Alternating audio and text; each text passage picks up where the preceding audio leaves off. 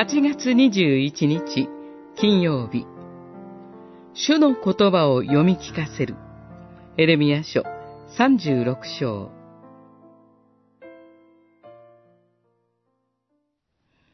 巻物を取り、私がヨシアの時代から今日に至るまで、イスラエルとユダ、及び諸国について、あなたに語ってきた言葉を残らず書き記しなさい。エレミアはネリアの子、バルクを呼び寄せた。バルクは、エレミアの口述に従って、主が語られた言葉をすべて巻物に書き記した。三十六章、二節、四節。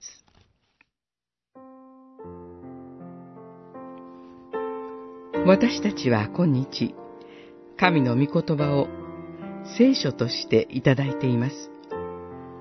聖書を自ら読み、また読み聞かせることができます。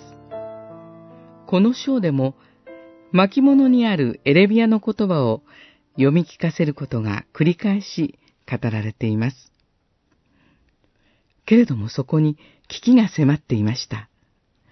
神を恐れない王によって、巻物は読み上げられても切り裂かれ、燃やされてしまいました。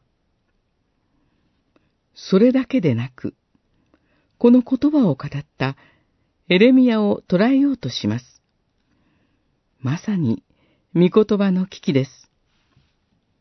しかし、そこに主が立ち上がられました。御言葉に耳を傾けず、御言葉を冒涜する者に対する厳しい裁きが予言されます。なぜならば、御言葉を否定することは、神ご自身を否定することだからです。聖書は、超自然的に魔法のように天から下ってきたのではありません。ここに記されているように、預言者に委ねられ、初期によって筆記され、危険な中を通りつつも、今に至るまで届けられました。書かれた目的通り、神の御言葉が読まれ、聞かれることによって、生ける種の命の言葉が届けられるのです。